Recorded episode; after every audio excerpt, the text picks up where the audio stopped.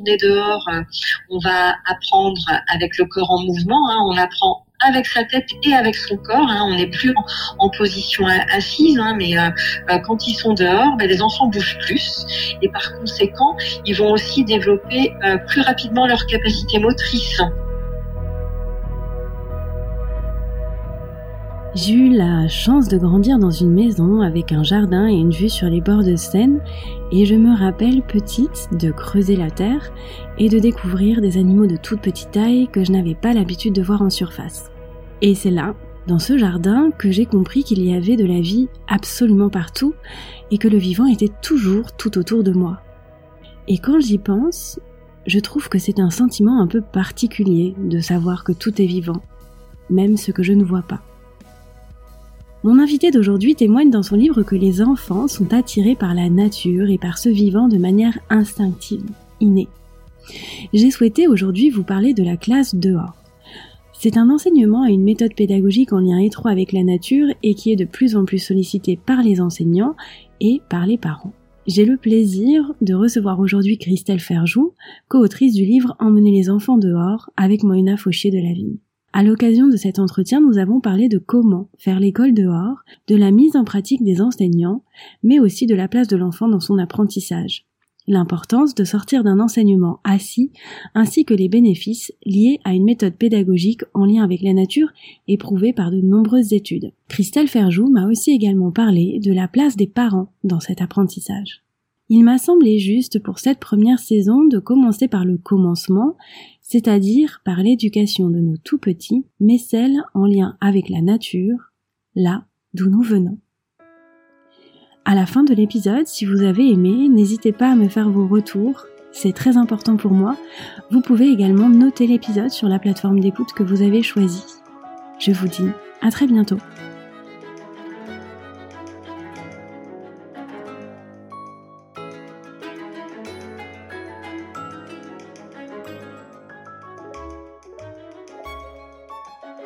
Bienvenue sur le podcast Climatic Park, un podcast qui traite de sujets autour de la parentalité, de l'écologie et qui a pour vocation de donner des réponses à la question que nous sommes beaucoup à nous poser, comment être parent en plein changement climatique?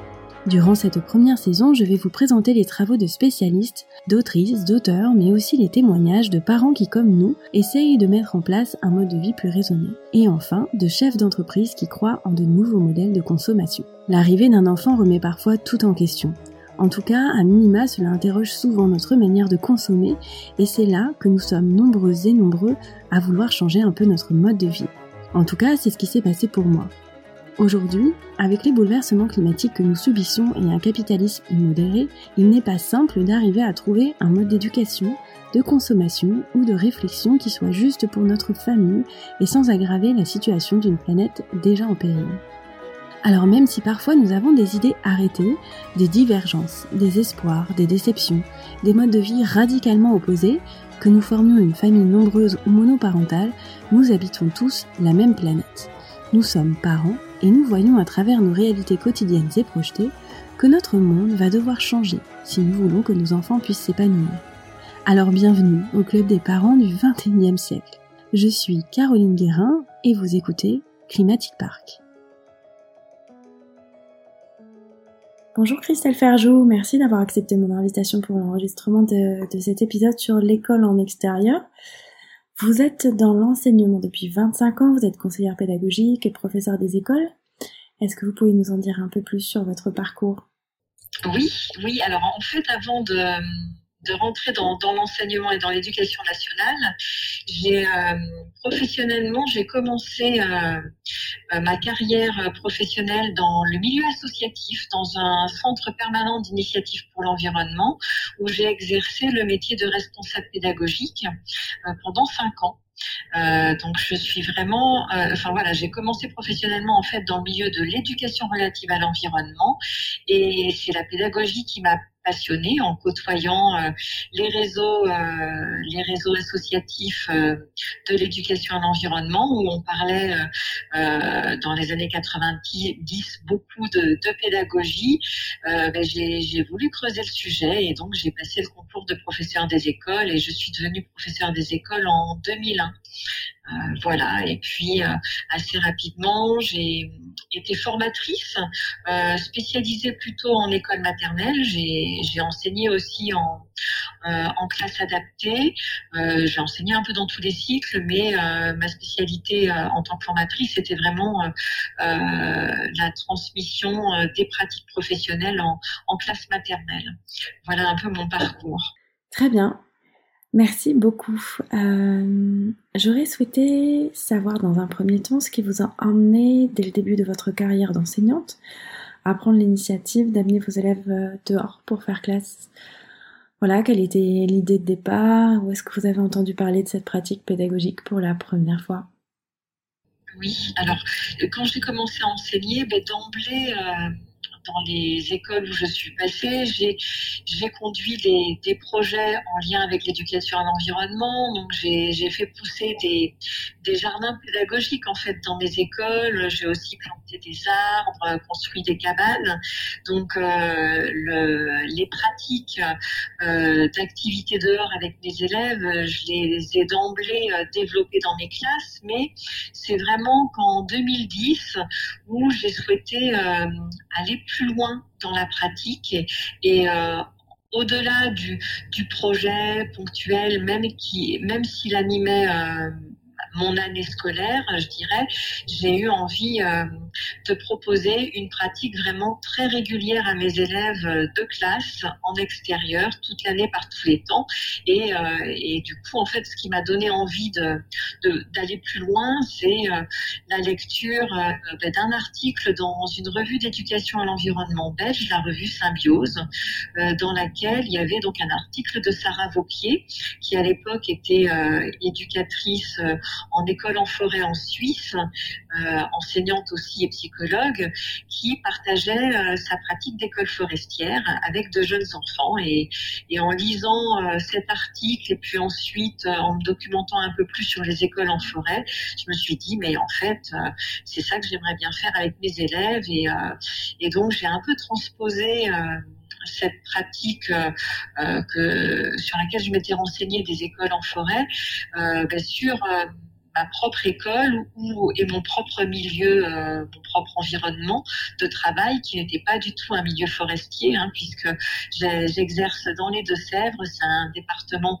rural, mais plutôt, euh, enfin sur le secteur où j'exerçais, euh, plutôt de paysages bocagers, donc on, disposait de, prairies, de champs entourés de bois, de mares, et donc c'est dans ce, milieu environnement d'école que j'ai commencé vraiment une pratique régulière où non seulement je, n'étais plus seulement sur un projet spécifique dédié à l'éducation à l'environnement, mais un projet d'enseignement où j'intégrais euh, ben, tous les domaines d'apprentissage dans une pratique euh, dehors, donc euh, non pas en sortant les, les tables et les chaises de, en dehors de ma classe, mais en composant un peu avec le, milieu qui nous accueillait pour, pour tout simplement rentrer en langage, faire des mathématiques, euh, euh, rentrer dans l'écrit aussi euh, avec mes jeunes élèves.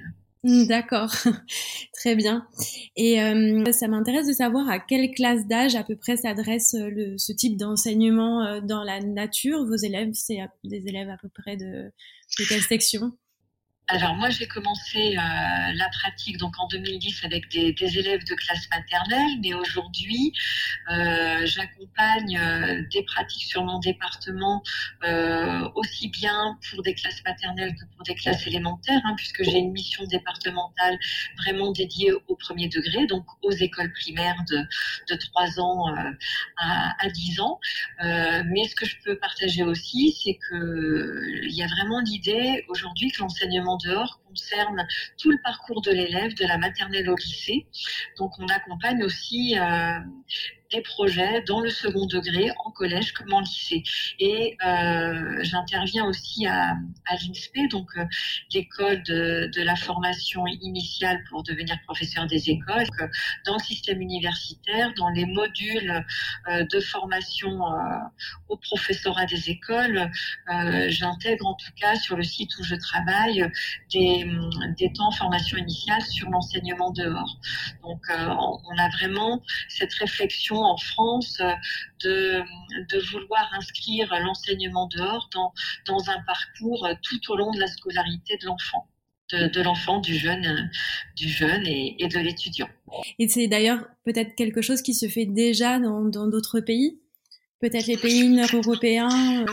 oui, tout à fait. Ben, en Écosse, euh, depuis, euh, depuis de mémoire 2010, l'enseignement dehors est inscrit dans le curriculum de formation de l'enseignant et, et, les élèves ont des temps vraiment d'enseignement dehors de la maternelle à l'université. Donc il y a certains pays, et notamment les pays anglo-saxons, qui sont beaucoup plus en avance que nous sur ce sujet-là. Oui, justement, l'école en extérieur, c'est un enseignement qui se pratique déjà euh, dans certains pays depuis les années 50.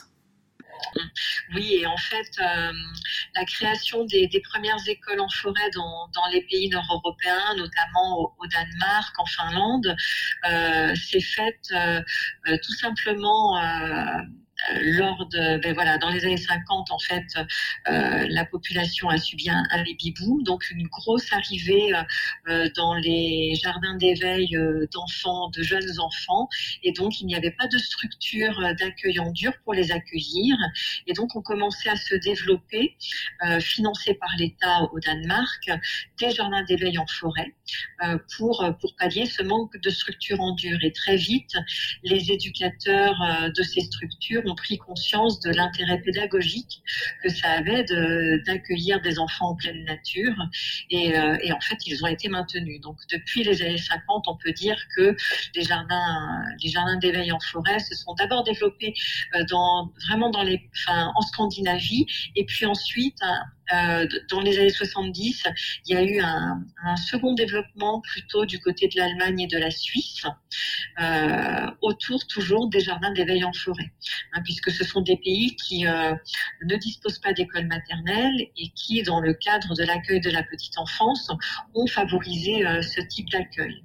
Mais finalement, si on si on, s'intéresse un petit peu à l'histoire euh, de l'éducation, y compris en France, on se rend compte que avant ces, ces, jardins d'éveil en forêt euh, ont existé euh, un peu partout en Europe et, aussi ailleurs dans le monde, ce qu'on appelait les écoles de plein air. et ces écoles ont même fait naître un, un mouvement international des écoles de plein air et elles se sont développées en fait dès le début du XXe siècle.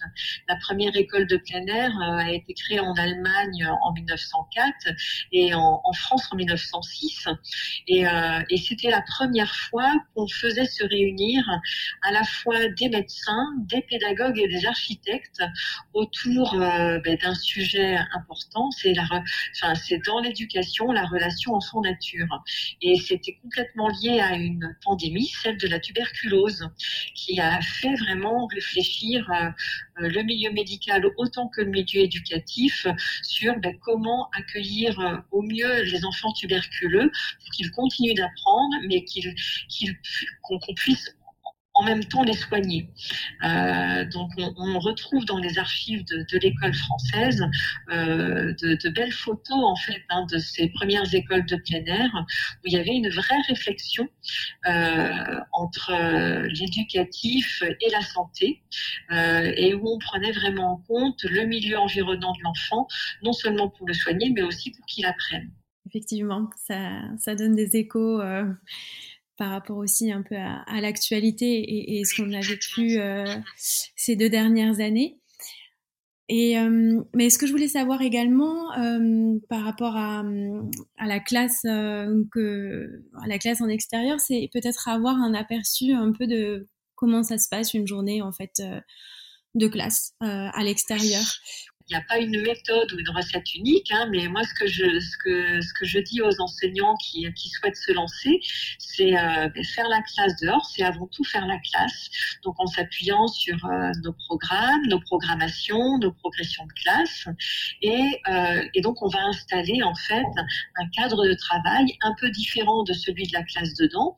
Donc, euh, il y a vraiment l'idée euh, de ritualiser l'entrée en classe dehors. Mais comme on va aussi poser un cadre d'entrée dans la classe. On ne rentre pas n'importe comment dans une salle de classe avec nos élèves. Et eh bien en classe dehors, euh, même s'il n'y a pas véritablement une porte à ouvrir, et eh bien symboliquement, on va avoir une petite euh, formulette, chanson, comptine qui va qui va nous permettre de rentrer symboliquement dans, dans ce nouveau lieu pour apprendre. Et puis donc bien sûr, comme en classe, on va poser des règles, des règles de travail. Euh, donc euh, ben, déjà faire attention à soi, faire attention aux autres, faire attention aussi au milieu qui nous accueille, hein, parce qu'il y a, vraiment aussi euh, l'idée euh, qu'on a à partager avec les enfants qu'on va, qu'on va apprendre dans un lieu où d'autres vivants euh, sont présents, euh, que ce soit les petites bêtes, mais aussi le végétal, ce qui n'est pas le cas dans une classe à l'intérieur. Et donc, ben, il va falloir apprendre à passer du temps, enfin, on va apprendre aux côtés d'autres vivants que nous. Euh, donc on va apprendre aussi à, à faire attention, à porter une attention et un regard à, ces autres vivants que nous qui, euh, ben, qui sont là euh, à nos côtés. Euh, euh donc donc c'est c'est un petit peu, enfin voilà, mais c'est quand même, c'est quand même faire classe. Donc donc on a des règles, on a alors souvent on utilise aussi un signal sonore pour pouvoir euh, rappeler les enfants. Alors ça peut être euh, euh un hapeau hein, pour imiter le chant d'un oiseau, par exemple. Moi, j'utilisais aussi une cupule de gland, de silène, dans laquelle je sifflais pour pour que les enfants identifient ah tiens, on entend le sifflet, c'est l'heure de ranger notre matériel. Enfin voilà, il y, a des, des rituels qui s'installent, des temps où on va se retrouver tous ensemble pour partager ce qu'on a fait, des temps où on va passer des consignes pour lancer une activité de recherche, de collecte. Euh, et, je dirais qu'en fait, ben, il y a autant de pratiques de classe dehors qu'il y a d'enseignants, hein, puisqu'on enseigne avec ce que l'on est. Euh, et donc, euh, même s'il y a un cadre commun et s'il y a ce rituel d'entrée et de sortie de la classe dehors, après l'organisation de la demi-journée, elle sera un petit peu différente selon l'enseignant qui fait classe. Mais ce qu'on peut, dans, dans les points communs, ce qu'on peut dire, ce qui revient euh, systématiquement, c'est bien entendu des activités avec consignes qui vont être un petit peu guidées, euh, orientées par l'enseignant, et puis aussi des temps euh, plus libres où l'enfant euh, va par lui-même rentrer en contact direct avec le milieu pour s'inventer des histoires, se construire des, règles du jeu à plusieurs, construire une cabane, et l'enseignant sur ces temps un peu plus libres va aussi ben, pouvoir mieux observer ses élèves, apprendre à les, à les connaître différemment de, de quand ils sont en classe et à, à s'appuyer aussi sur leur centre d'intérêt pour construire des séquences d'apprentissage qui seront complétées en classe et qui pourront donner lieu à des nouvelles observations dehors. D'accord. C'est vrai que euh, le programme scolaire classique, en fait, s'adapte très bien à cette, cette classe euh, à l'extérieur et qu'il est tout à fait possible, voilà, d'apprendre les mathématiques en, en construisant une cabane, par exemple, ou euh, enfin de faire de la poésie avec la nature. Oui, oui, oui, tout à fait. Euh, ça va nécessiter, bien sûr, de la part de l'enseignant, mais déjà de bien maîtriser euh, son programme euh, de classe, hein, mais ça, c'est son quotidien de travail, et de pouvoir, enfin, d'apprendre à composer avec ben, un élément qui n'existe pas quand même dans la salle de classe à l'intérieur, c'est la nature. Et la nature, c'est quand même une, ressource, on va dire, qui, ben, qui reste imprévisible. Et, et donc, même si on a pré préparer euh, des, activités, imaginer des propositions d'activités avec nos élèves, eh bien, il va falloir euh, apprendre à, se saisir de, ben, des, événements qui vont surgir pendant la classe dehors pour s'en emparer et pour, euh, ben, pour tirer des fils vers, euh, vers les, activités d'apprentissage. Mais euh, souvent, ben, vous, vous, parliez de poésie, il y a beaucoup d'enseignants qui me disent qu'en fait, les enfants apprennent tout simplement plus facilement et mémorisent beaucoup plus rapidement leur poésie quand ils l'apprennent dehors, collectivement, plutôt qu'à l'intérieur Donc il y a des petites choses comme ça qui et qui font qu'en fait la classe dehors est facilitatrice des apprentissages pour pour tous les enfants. Et ça c'est un point fort de la classe dehors. Oui, c'est vrai. Euh, j'ai lu beaucoup d'études, euh, effectivement, et vous en rappelez euh, aussi quelques-unes dans, dans, votre livre. Vous dites que les enfants rentrent intuitivement en relation directe avec le vivant. Il y a l'histoire du petit Florian avec la flaque d'eau qui entre en langage, qui est très touchante. vous avez noté, j'imagine, plein de bénéfices comme ça pour vos élèves. Est-ce que vous pouvez nous, en citer quelques-uns et peut-être éventuellement nous rappeler cette histoire avec cet enfant qui, euh, qui joue euh, à côté de la flaque d'eau et qui s'invente en fait euh, tout un monde? Alors, en termes de bénéfices, donc, euh, ben, tout d'abord, peut-être revenir sur, euh, sur le bienfait que ça a pour, euh, pour la santé, hein, pour la santé physique et mentale des enfants, mais comme, je, dirais, comme, comme des grands. Hein. On, sait vraiment par, par les études scientifiques que la nature, c'est un moyen puissant d'améliorer sa santé globale, parce que ben, déjà, quand on est dehors, on va apprendre avec le corps en mouvement Hein, on apprend avec sa tête et avec son corps. Hein. on n'est plus en, position assise, hein, mais euh, euh, quand ils sont dehors, ben, les enfants bougent plus et par conséquent, ils vont aussi développer euh, plus rapidement leur capacité motrice. mais on, l'a dit tout à l'heure, aussi leur mémoire. leur mémoire est, beaucoup plus en, en activité et ils sont mieux concentrés, plus concentrés dans ce qu'ils font.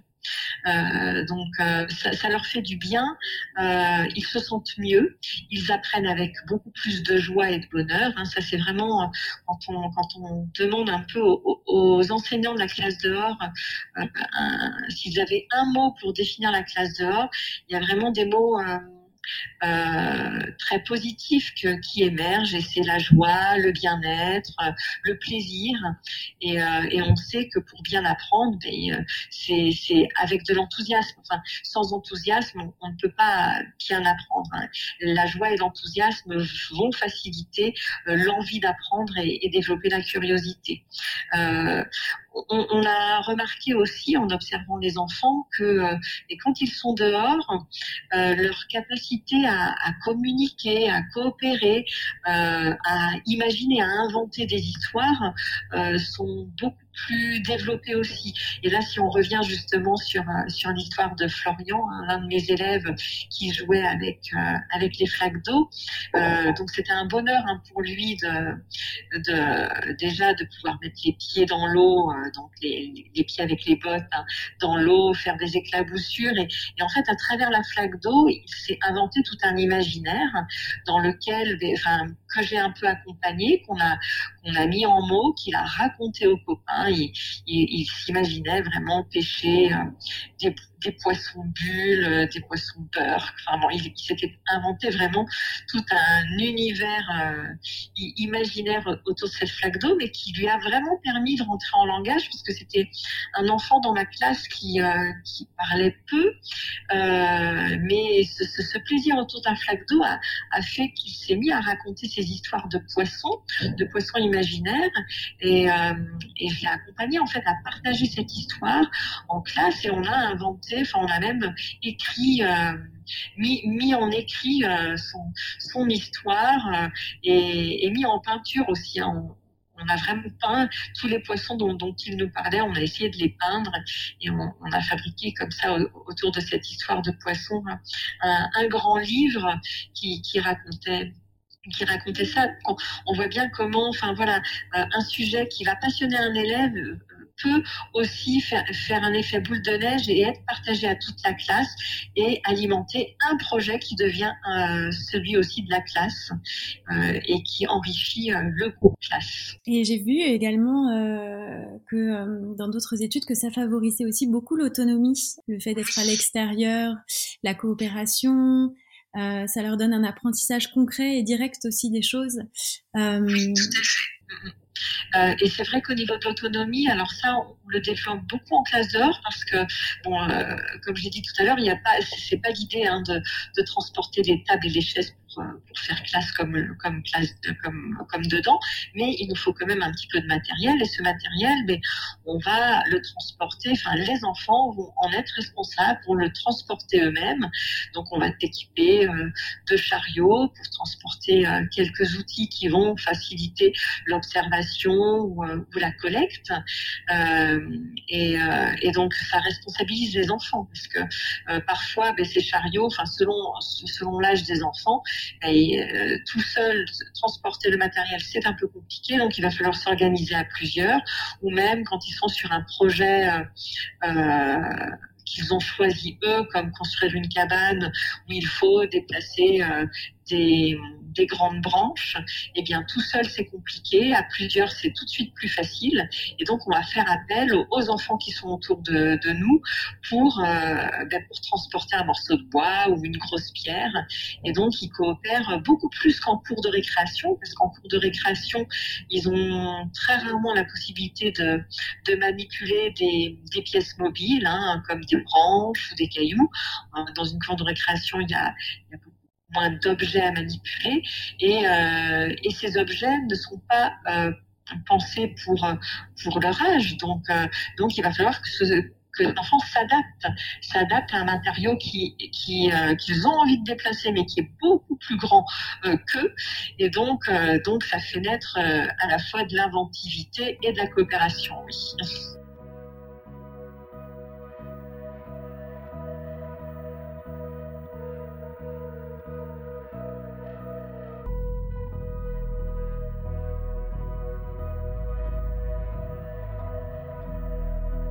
Vous rappelez aussi que la classe dehors, c'est une classe inclusive euh, et que les enfants aussi se sentent moins en échec.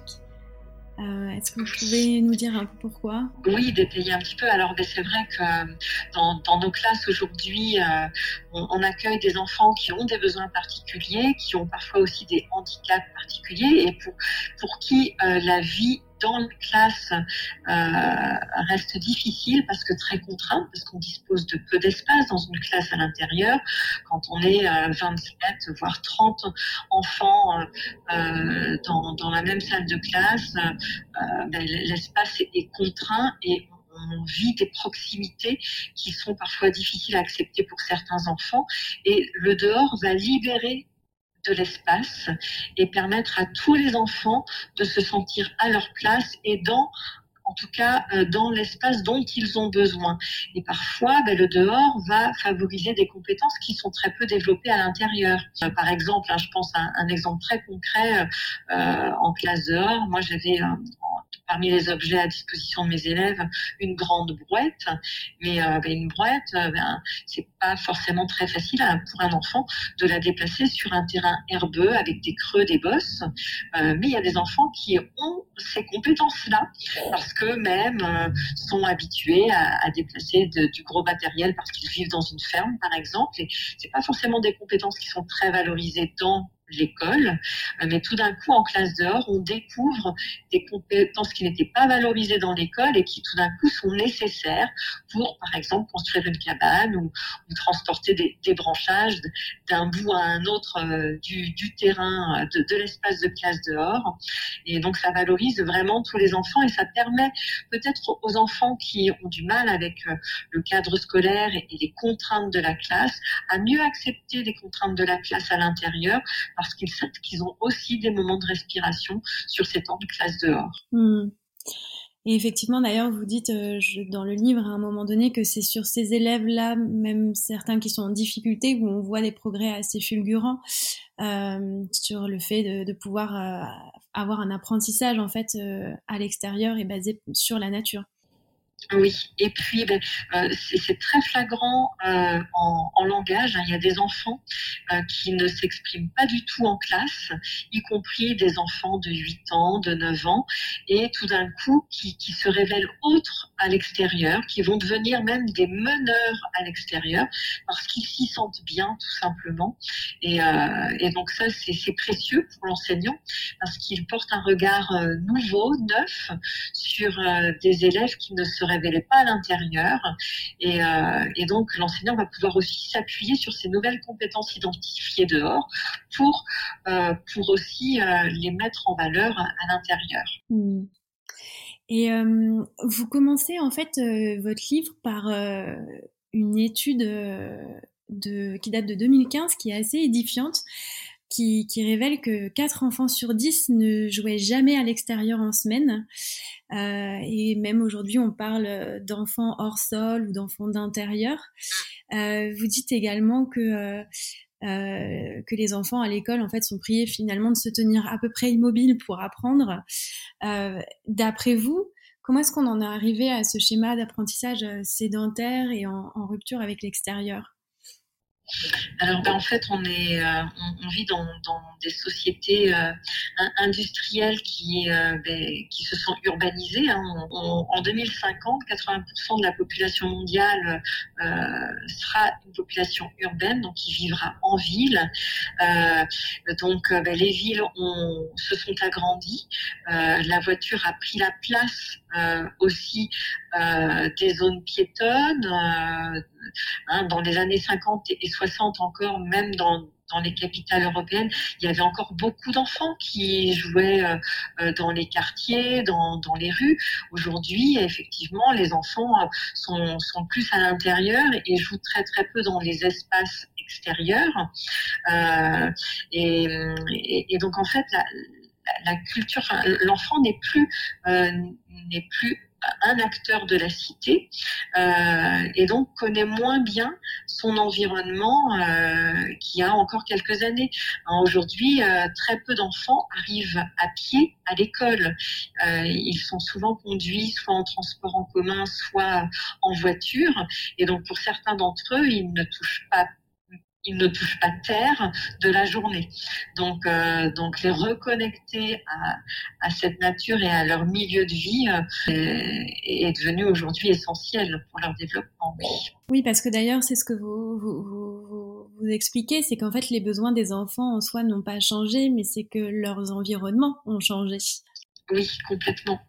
Euh, et d'ailleurs, euh, ça, m'évoque une, euh, phrase de, Michel Serres qui est dans, Petite Poussette, hein, c'est un, livre qu'il a écrit en 2012, euh, où il parle de la génération des des, des, jeunes avec leur, euh, leur téléphone portable et où il dit ben, l'enfant ne vit plus en compagnie des vivants. Et, euh, et, et, je crois qu'aujourd'hui, enfin, je, je, reprendrai peut-être euh, l'idée de Baptiste Morisot qui parle de crise de la sensibilité. Aujourd'hui, pour se sentir vivant, euh, ben, il faut, enfin, c'est important de renouer avec euh, la nature et donc les vivants qui sont, enfin, dont on fait partie, qui sont, euh, qui sont autour de nous même en ville. Parce que même en ville, finalement, euh, euh, les herbes, les petites bêtes, euh, les oiseaux sont présents, mais on n'y porte pas très attention parce que parce qu'on n'est plus suffisamment en contact avec eux. Et d'ailleurs, c'est lorsque vous évoquiez, vous évoquiez l'urbanisation qui fait que on est arrivé vers un enseignement plutôt concentré dans les salles de classe à l'intérieur. Il y a peut-être aussi le rapport que nous, adultes, on a aujourd'hui avec la nature qui a totalement changé par rapport au début du siècle et qui fait qu'on a tendance aussi, en tant que parents, peut-être à moins euh, connaître cette nature et à moins laisser nos enfants euh, y aller. Oui, et puis euh, ce qu'on peut dire peut-être aussi par rapport à cette urbanisation, c'est qu'on, même en tant que parents, on est plus familier d'une nature qui est très aménagée euh, et, moins d'une nature sauvage. Donc, euh, ce que l'on connaît pas ben, peut nous faire peur et, on se satisfait aujourd'hui. Enfin, euh, il y a un, chercheur états-unien, un, entomologiste, un spécialiste des papillons, Robert Pyle, qui, évoque l'idée d'une amnésie, enfin vit une amnésie environnementale et, que aujourd'hui on accepte en fait des références de nature qui sont de plus en plus dégradées par rapport à, ce qu'on pouvait connaître il y a 30, 40 ans. Et donc, on va se satisfaire d'une nature ben, où, enfin, bon, les, scientifiques, on en a beaucoup entendu parler ces, dernières années, hein, euh, nous parlent d'effondrement de la biodiversité. Donc, on, a on, est au contact d'une d'une nature qui est beaucoup plus maîtrisée et donc euh, ben, dès que dès que dans un parc euh, on laisse des espaces un peu plus de nature sauvage, euh, et bien finalement euh, on, a l'impression que c'est une nature voilà qui, qui, qui nous échappe. Et c'est dans cette nature là par contre, ben, qu'on va permettre à l'enfant d'être plus en contact avec le vivant. Euh, mais ça fait peur parce qu'on ne la connaît pas, et enfin en tout cas on la connaît moins aujourd'hui, et on a aussi délégué euh, ce, ben, ce, rapport direct à la nature, direct et concret à la nature, on l'a beaucoup délégué aux experts, hein, que ce soit les, naturalistes, les agriculteurs, les forestiers, et donc on s'en est petit à petit éloigné nous-mêmes. Hmm. Et est-ce que vous trouvez qu'il y a une, vraie grosse différence entre les enfants qui sont plutôt élevés à la campagne et, ceux dans les villes? J'ai l'impression que dans votre livre, vous, vous, dites justement que la différence n'est pas si, euh, si flagrante que ça. Mais malheureusement, c'est terrible à dire, mais même euh, en milieu rural, à part les, enfants qui, euh, euh, qui, vivent encore dans des fermes, finalement, même ceux qui, disposent d'une maison avec un jardin passent très peu de temps à jouer seuls dans leur jardin. Enfin, ça, c'est vraiment des retours de parents d'élèves qui, qui pouvaient échanger avec moi ou que je côtoie encore aujourd'hui en accompagnant les pratiques de classe dehors. Le fait que l'école oposto des temps de pratique de classe dehors va permettre à l'enfant déjà de, renouer avec euh, son, environnement proche et ça va lui redonner envie d'aller tout simplement jouer, dans son propre jardin, ce qu'il ne faisait plus. Euh, voilà, c'est cette expérience de jeu dehors euh, n'étant pas vécue ni à la maison ni à l'école, eh bien l'enfant ne pense même pas par lui-même avoir envie de sortir, même dans son jardin. Et le fait, voilà, de, revivre des jeux avec les copains d'école en classe dehors, des fait que euh, ben, il y a des enfants qui, à nouveau, ressortent tout simplement dans, le, dans leur jardin familial. Oui, parce que un moment, vous citez euh, Hubert Reeves euh, qui répond à la question comment sensibiliser les gens à la préservation de la planète. Et lui dit justement de d'emmener les enfants dehors. il, dit, je cite, amenez vos enfants dans la nature, les enfants sentent ce que les parents aiment. Il s'agit de montrer un intérêt affectif, pas que mental. Euh, il dit aussi l'adhésion affective est essentielle pour mobiliser les gens. Euh, c'est vrai que bah, vous, qui êtes euh, en rapport quotidien avec les parents de vos élèves, vous avez, vous avez quoi exactement comme réaction ou comme retour de leur part quand, quand ils savent que vous emmenez leurs enfants justement faire la classe dehors? Alors, je dirais qu'aujourd'hui, c'est Avec comme c'est un sujet qui est très médiatisé, les parents sont sont plutôt enthousiastes de ces projets de classe dehors à l'école. Euh, quand je l'ai commencé en 2010, c'était encore très peu connu ces pratiques. Et donc, euh, la première année, certains parents s'inquiétaient euh, au moment de l'hiver. Ah, mais vous sortez aujourd'hui, vous n'avez pas peur qu'il fasse trop froid. Et donc, il faut effectivement accompagner le parent parce que c'est si les enfants ne sortent pas non plus à la, maison, y compris en milieu rural, c'est qu'ils ne sont plus équipés pour le, fait de faire classe dehors régulièrement toute l'année par tous les temps, eh bien, on va euh, petit à petit euh, s'habituer à, ben, en fait, à, se dire qu'il n'y a pas de mauvais temps, mais que des mauvais vêtements. Si quand on est bien équipé, on peut sortir par tous les temps. Euh, et, donc, ça, le parent, petit à petit, le fait que son enfant ben, ait une paire de bottes, ben, même maison, si l'enfant a envie de sortir quand il pleut, ben, il sait s'équiper parce qu'il a appris à, le, faire.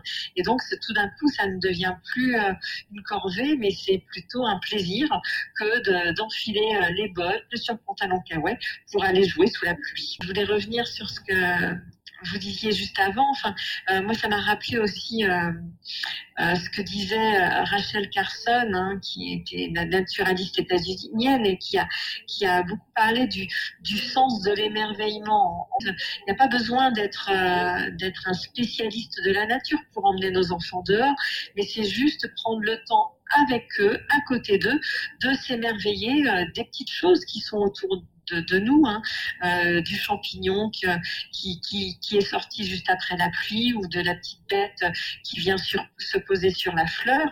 Et c'est ces petits instants euh, précieux, euh, eh bien voilà, c'est prendre le temps de s'émerveiller à côté de notre enfant euh, qui, euh, ben, qui, participe en fait de son développement. Oui, parce que je crois que vous avez des parents qui euh, sont venus euh, vous accompagner euh, certaines, certains après-midi.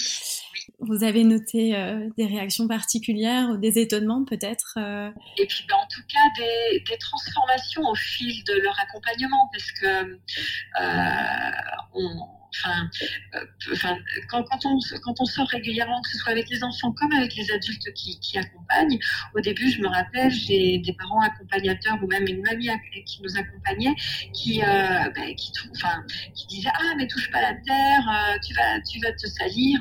Et puis petit à petit, qui a pris conscience de l'importance qu'il y avait à, rentrer en contact avec les éléments, y compris avec la terre mouillée, la terre, gelée, et qui petit à petit s'est ouverte à accueillir ben, toutes ces explorations des enfants parce qu'elle prenait conscience euh, elle-même que ça faisait du bien à l'enfant et et qu'il il progressait aussi. Enfin, il mettait des mots sur ce qu'il vivait et c'est ça qui est important. Et puis qu'elle-même avait certainement dû avoir ce type d'éducation.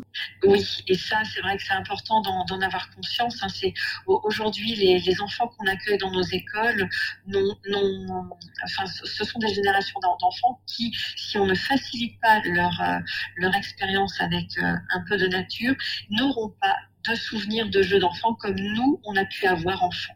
Mm. Euh, vous dites à la fin euh, de, votre livre, vous parlez en fait de vous donner quelques idées aux parents, euh, un peu qu'est-ce que qu'est-ce qu'ils pourraient mettre en place euh, pour apprendre à leurs enfants à, se sensibiliser à, la nature? Des, choses toutes simples, c'est déjà prendre le temps de, de regarder ce qu'il y a autour de nous euh, donc, alors moi, je, sais que dans, mes souvenirs euh, d'enfance, c'était des souvenirs très simples. Hein. J'avais pas des parents euh, spécialistes du tout de la nature, mais euh, on partait souvent en nature ben, pour des cueillettes, pour aller cueillir les murs, pour aller ramasser les châtaignes. et ça, c'est des, plaisirs, c'est-à-dire qu'il y a le plaisir direct de la cueillette, et puis après le retour à la maison, le plaisir de cuisiner une confiture une confiture de mûre ou de cuire les châtaignes au feu de bois. Enfin, c'est des petites choses qui, semblent très simples, mais qui sont précieuses en fait, euh, dans, et qui vont s'ancrer en fait dans, nos souvenirs et, dans notre mémoire euh, d'enfant pour, euh, ben, pour plus tard. Mmh. Vous, c'est ce que vous avez mis en place un peu au sein de votre famille, des sorties, peut-être avoir un potager Enfin, qu'est-ce que vous avez euh... Ben, moi, c'est vrai que j'ai fait le choix d'une vie euh, euh, vraiment dans un espace de nature. Hein, donc, ben, je vis sur sur une ferme, sur une ferme qui est en agriculture biologique depuis ben, depuis plus de 40 ans. Donc, donc, je, je, vis sur 50 hectares de terre. Donc, oui, on a on a un jardin potager. Enfin, moi, mes enfants, dès qu'ils ont pu enfin, dès qu'ils sont nés, en fait, je dirais qu'ils ont passé autant de temps dehors que, que, dans la maison. Euh, et donc, euh, effectivement, le, le, jardin potager, c'est quelque chose, voilà, aller cueillir euh, les légumes ben, qu'on a, qu'on a semés, plantés, les cuisiner en famille, ça, c'est des choses qui sont, qui sont, enfin, oui, que j'ai pratiquées avec, avec mes propres enfants, ça, c'est sûr. Mmh. Et puis aussi, enfin, euh, outre notre quotidien de vie qui reste un quotidien euh, de, nature, euh, de nature rurale, les, ben, nos vacances, on, on les passe vraiment dans, dans des espaces peut-être de nature un peu plus sauvage, que ce soit à la montagne ou en bord de mer, donc dans, dans, des lieux où on, va aller, enfin vraiment partir, cheminer à la rencontre d'autres animaux qu'on n'a pas dans notre quotidien, où on va dormir à la belle étoile. Enfin, voilà, c'est des petites choses finalement qui sont, qui sont assez simples à, mettre en œuvre, mais euh, quel plaisir pour un enfant de tout simplement euh, ben, soit planter la toile de tente dans le jardin et puis de passer une nuit euh, dans la toile de tente ou, euh, ou mieux encore euh, sous un ciel étoilé. Mais ça, c'est des, des moments qu'on n'oublie pas quand on est enfant. Oui, ça c'est sûr. euh, juste aussi pour pour les parents qui, qui s'interrogent, qu'est-ce que eux pourraient mettre en place pour au, au, niveau des collectivités pour pouvoir agir, proposer de mettre en place des classes en extérieur dans l'école de leurs enfants? Est-ce qu'il y a des choses que en tant que parents qu'on peut faire ben, Moi, je dirais un premier conseil quand on est parent, euh, si son enfant n'est pas dans une école qui pratique la classe dehors, c'est déjà euh, euh, proposer à son enfant sur les temps où on est avec lui ben, des moments où on va, plutôt que prendre le goûter à la maison, on va aller goûter dans le parc à côté, à côté de l'appartement ou à côté ou à côté de la maison. voilà, en tout cas, prendre le temps de vivre des moments euh, dehors avec son enfant, mm. autour d'un goûter, autour euh, d'une lecture, euh, d'une peinture, enfin, des choses en fait qu'on a l'habitude de faire dans la maison, mais pas les, les, déplacer un peu dehors et il se passera déjà des, choses très très importantes.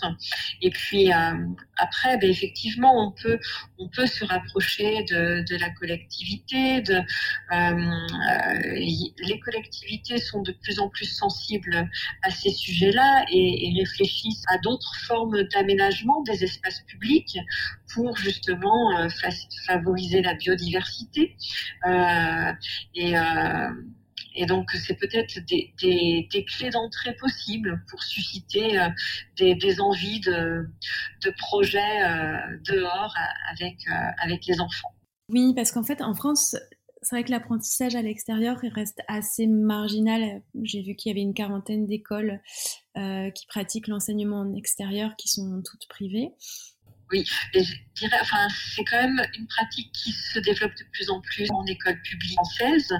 Euh, donc après, ça dépend effectivement le territoire dans lequel on, on vit, mais euh, quand même, il y a plusieurs territoires en France où euh, ben, les écoles publiques se sont emparées du sujet. Le ministère euh, de l'Éducation nationale a quand même missionné aussi le réseau Canopé, qui est un réseau euh, de ressources pédagogiques à, l'échelle nationale, pour élaborer euh, des kits de ressources sur la classe d'heure pour accompagner au mieux les enseignants. Donc petit à petit, les enseignants sont outillés aussi pour pour conduire des, des pratiques dans, dans leurs écoles. Donc c'est en mouvement. Que là, voilà, on, vit, euh, on est peut-être dans une phase un peu de transition, mais euh, mais mais il y a, y a, vraiment ces, ces, pratiques se développent de plus en plus quand même en France. Oui, voilà, c'est ce que oui, justement, c'est pour ça que c'est ce que je voulais savoir, c'était qu'on passait justement de, de quelque chose d'un petit peu plus marginal qui maintenant est en train de se développer.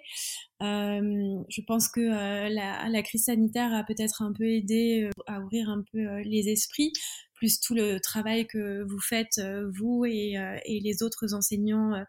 Euh, vous me parliez d'un événement aussi à Poitiers l'année prochaine. Est-ce que vous pouvez nous en dire un peu plus sur voilà cette évolution, comment ça se passe en France? Effectivement, se prépare l'année prochaine, donc du 31 mai au 4 juin, les rencontres internationales de la classe dehors, qui visent vraiment, donc elles auront lieu à Poitiers, elles visent vraiment à rassembler tous les acteurs de l'enseignement enseignement dehors en France, mais aussi ailleurs euh, à l'étranger. Donc, euh, ce sont des rencontres euh, ben, qui sont vraiment, enfin, dans, dans lesquelles la ville de Poitiers est très engagée.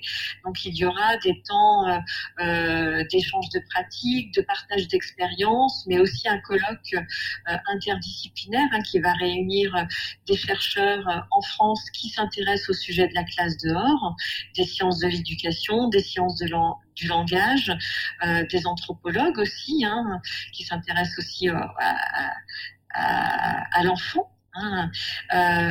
et donc, donc oui, ça bouge énormément en ce moment en France et il y a énormément d'actions, mais qui sont encore peu connues et qui, enfin, euh, les rencontres internationales de la classe ça va être l'occasion de faire connaître tout ce qui existe déjà et euh, ben, tous les possibles qu'on pourrait euh, inventer pour, pour les décennies à venir. Oui, et puis surtout pour remettre aussi l'enfant au centre de, son apprentissage. Penser peut-être plus euh, les établissements pour les enfants, un peu moins. Euh, Et vraiment redonner de la place à l'enfant dans la cité, parce qu'effectivement, euh, aujourd'hui, même les, les, espaces publics qui sont dédiés aux enfants ne sont pas pensés par les enfants eux-mêmes, qui sont les premiers usagers de ces espaces publics. Et, et donc, c'est important de pouvoir redonner toute la place à l'enfant pour qu'il puisse lui aussi partager ses envies, ses besoins. Et c'est en prenant le temps de les observer en classe dehors qu'on peut euh, assez vite identifier euh, ce dont ils ont besoin pour, euh, ben, continuer de grandir. Oui. J'ai une dernière question à, à, vous poser.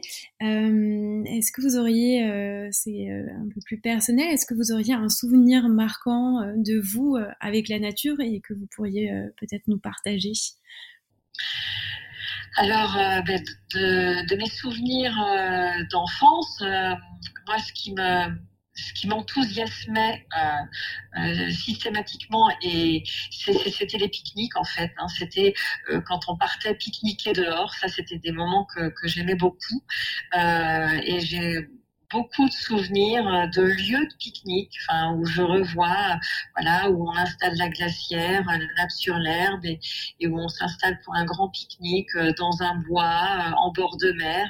Ça, c'est des, des, moments qui m'ont marqué et, je me rends compte, même en devenant enseignante, que ben, quand on partait à la journée avec la classe pour une sortie, ben, le moment du pique-nique, c'est un moment qui marque toujours autant les enfants l'école et, euh, et c'est des moments très simples de la vie, mais euh, mais manger non plus euh, sur une chaise derrière une table, mais sur une sur une nappe ou dans l'air, d'un coup, c'est le merveilleux s'installe s'installe dans notre quotidien et c'est ça qui est formidable. Et donc oui, moi c'est c'est mon souvenir le plus marquant, je crois, de de, mon enfance dehors. Eh bien, merci Christelle d'avoir répondu à toutes ces questions. C'était vraiment très intéressant. C'est un sujet passionnant et très vaste aussi. Quant à nous, on va se retrouver très bientôt pour un prochain épisode. En attendant, n'hésitez pas à mettre des étoiles ou une note à l'épisode que vous venez d'écouter sur la plateforme d'écoute que vous avez choisie. Et en attendant, je vous dis à très bientôt.